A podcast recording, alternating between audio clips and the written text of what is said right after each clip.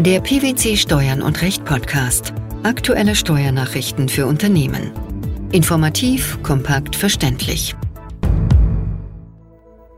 Herzlich willkommen zur 291. Ausgabe unseres Steuern und Recht Podcasts, den PwC Steuernachrichten zum Hören.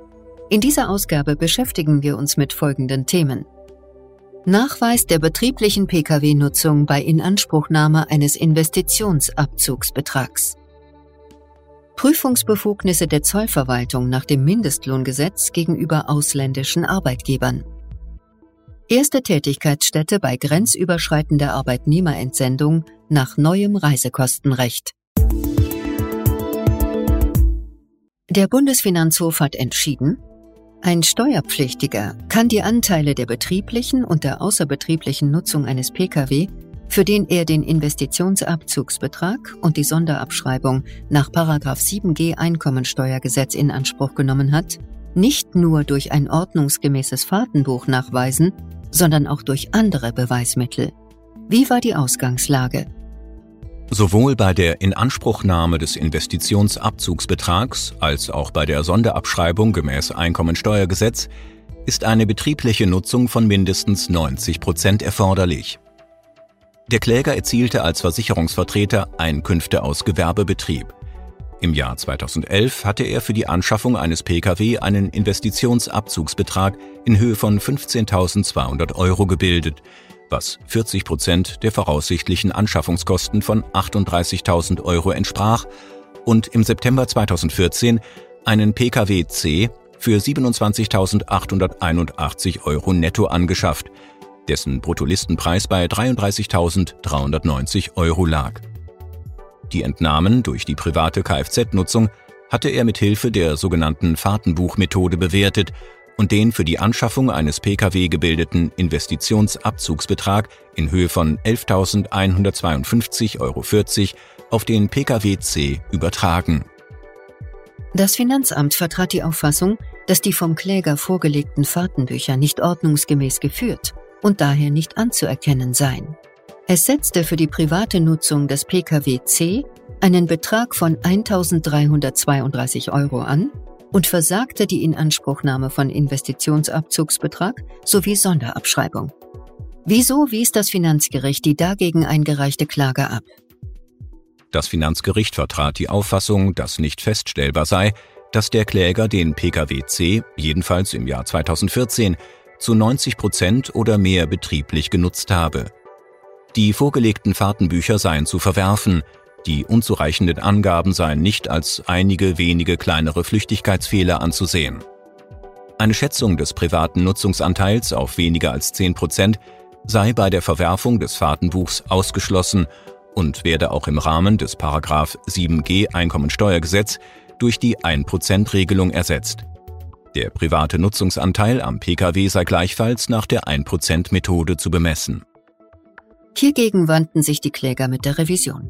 Sie rügten die Verletzung formellen und materiellen Rechts. Wie wertete der Bundesfinanzhof die Situation? Der Senat gab der Revision statt und begründete dies damit, dass das Finanzgericht zwar zu Recht das Fahrtenbuch verworfen und die den PKWC betreffende Nutzungswertentnahme gemäß 6 Absatz 1 Nummer 4 Satz 2 Einkommensteuergesetz nach der 1%-Regelung bewertet habe. Entgegen der Auffassung der Vorinstanz sei aber der Umfang einer nahezu ausschließlichen betrieblichen Nutzung von Kraftfahrzeugen im Anwendungsbereich des Paragraphen 7g Einkommensteuergesetz nicht nur mittels ordnungsgemäßer Fahrtenbücher nachzuweisen. Welche Optionen gibt es noch? Bereits mit Beschluss vom 3. Januar 2006 hatte der Bundesfinanzhof ausgeführt, dass der Umfang der Nutzung aus tatsächlichen Gründen im Regelfall durch das Führen und die Vorlage eines Fahrtenbuchs nachgewiesen werden könne, ließ aber offen, auf welche andere Weise die tatsächliche Nutzung eines Pkw noch belegt werden kann. In Fortsetzung dessen geht der dritte Senat des obersten Finanzgerichts nunmehr davon aus, dass der Nachweis der fast ausschließlichen betrieblichen Nutzung eines Pkw auch durch andere Beweismittel geführt werden kann.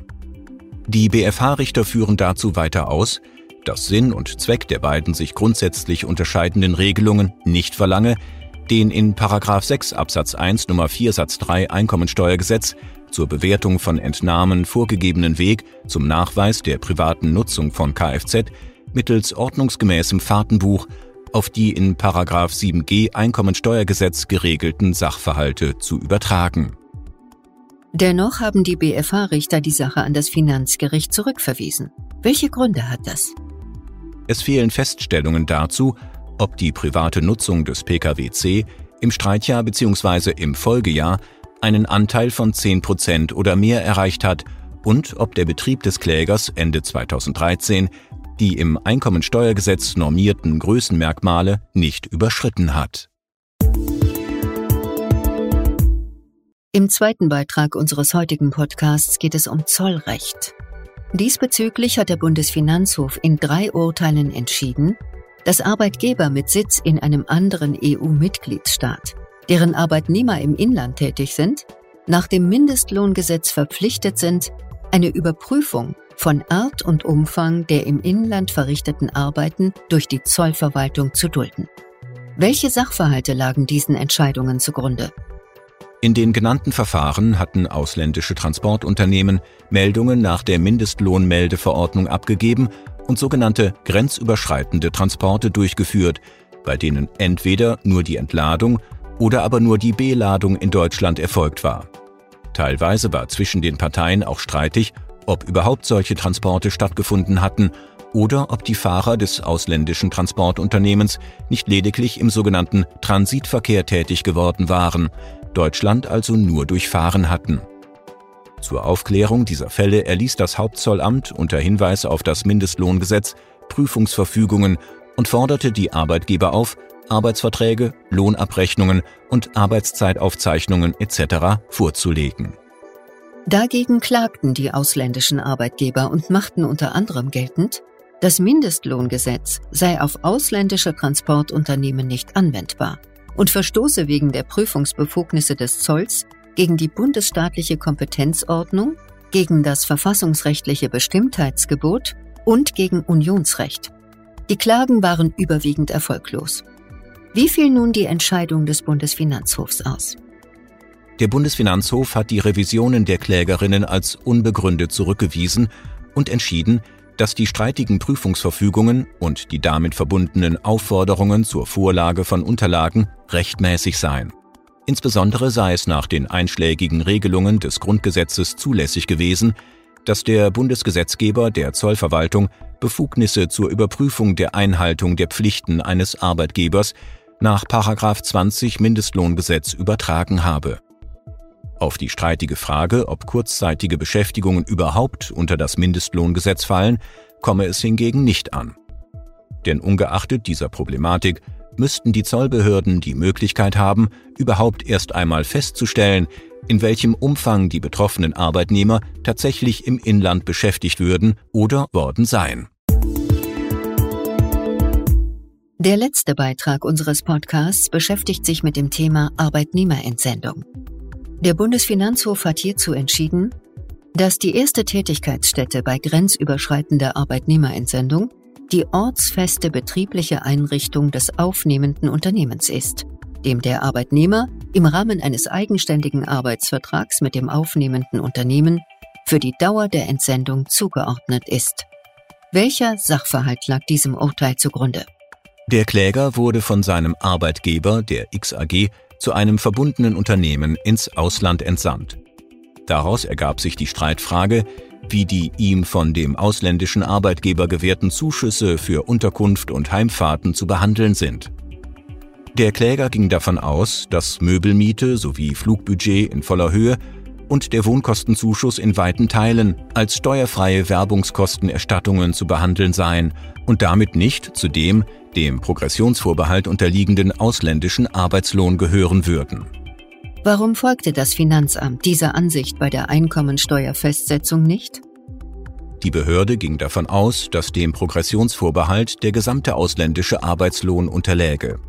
Die erste Tätigkeitsstätte des Klägers habe sich im Streitjahr in den USA befunden. Dorthin habe sich auch dessen Lebensmittelpunkt verlagert.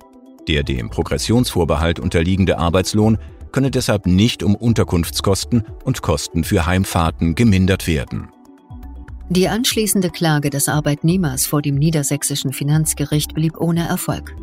Auch der Bundesfinanzhof entschied zu Ungunsten des Klägers und wies dessen Revision als unbegründet zurück. Wie argumentierten die obersten Finanzrichter in dieser Sache? Da die Vergütungen, die der Kläger für die Flüge zwischen den USA und Deutschland, für Möbelmiete und anteilig als Wohnkostenzuschuss erhielt, die gemäß 9 Einkommensteuergesetz als Werbungskosten abziehbaren Beträge überstiegen, waren sie nicht einkommenssteuerfrei. Der Kläger konnte die Aufwendungen für die Flüge, die Möbelmiete und die anteiligen Wohnkosten nicht als Werbungskosten abziehen, weil er in den USA nicht auswärts tätig war. Vielmehr befand sich seine erste Tätigkeitsstätte im Streitjahr im Werk der Gastgesellschaft. Bei dem betreffenden Werk handelte es sich um eine ortsfeste betriebliche Einrichtung des Arbeitgebers des Klägers. Nach den bindenden tatsächlichen Feststellungen der Vorinstanz war der Kläger mit der Gastgesellschaft ein befristetes Arbeitsverhältnis eingegangen. Die Gastgesellschaft war während der Laufzeit des befristeten Arbeitsverhältnisses der lohnsteuerrechtliche Arbeitgeber des Klägers. Dieser erbrachte seine Arbeitsleistungen gegenüber der Gastgesellschaft in deren Werk. Er war in den dortigen Betrieb der Gastgesellschaft eingegliedert. Welche Auswirkungen hatte das? Ausweislich der US-amerikanischen Gehaltsbescheinigung trug die Gastgesellschaft, ungeachtet des sogenannten Split-Pay-Ansatzes, auch den vom Kläger für seine Tätigkeit in den USA bezogenen Arbeitslohn. Dies gilt jedenfalls, soweit die vom Kläger bezogenen Vergütungen nach der US-amerikanischen Gehaltsübersicht über die sogenannte United States Payroll abgewickelt wurden. Zudem war der Kläger dem Werk der Gastgesellschaft auch zugeordnet. Nach der zwischen dem Kläger und der Gastgesellschaft getroffenen Vereinbarung sollte der Kläger seine Arbeit im Werk der Gastgesellschaft ableisten. Die vorgenannte Zuordnung erfolgte schließlich dauerhaft. Soweit und solange der Kläger in den USA für die Gastgesellschaft tätig wurde, war die Arbeitgeberstellung der XAG hiernach nur subsidiär. Aus diesem Grund wurde die Revision des Klägers als unbegründet zurückgewiesen. Der Nachweis der betrieblichen Pkw-Nutzung bei Inanspruchnahme eines Investitionsabzugsbetrags, die Prüfungsbefugnisse der Zollverwaltung nach dem Mindestlohngesetz gegenüber ausländischen Arbeitgebern, sowie die erste Tätigkeitsstätte bei grenzüberschreitender Arbeitnehmerentsendung. Das waren die Themen der 291. Ausgabe unseres Steuern und Recht Podcasts, den PwC Steuernachrichten zum Hören. Wir freuen uns, dass Sie dabei waren und hoffen, dass Sie auch das nächste Mal wieder in die PwC Steuernachrichten reinhören. Steuerliche Beiträge zum Nachlesen finden Sie in der Zwischenzeit unter blogs.pwc.de slash steuern und minus Recht.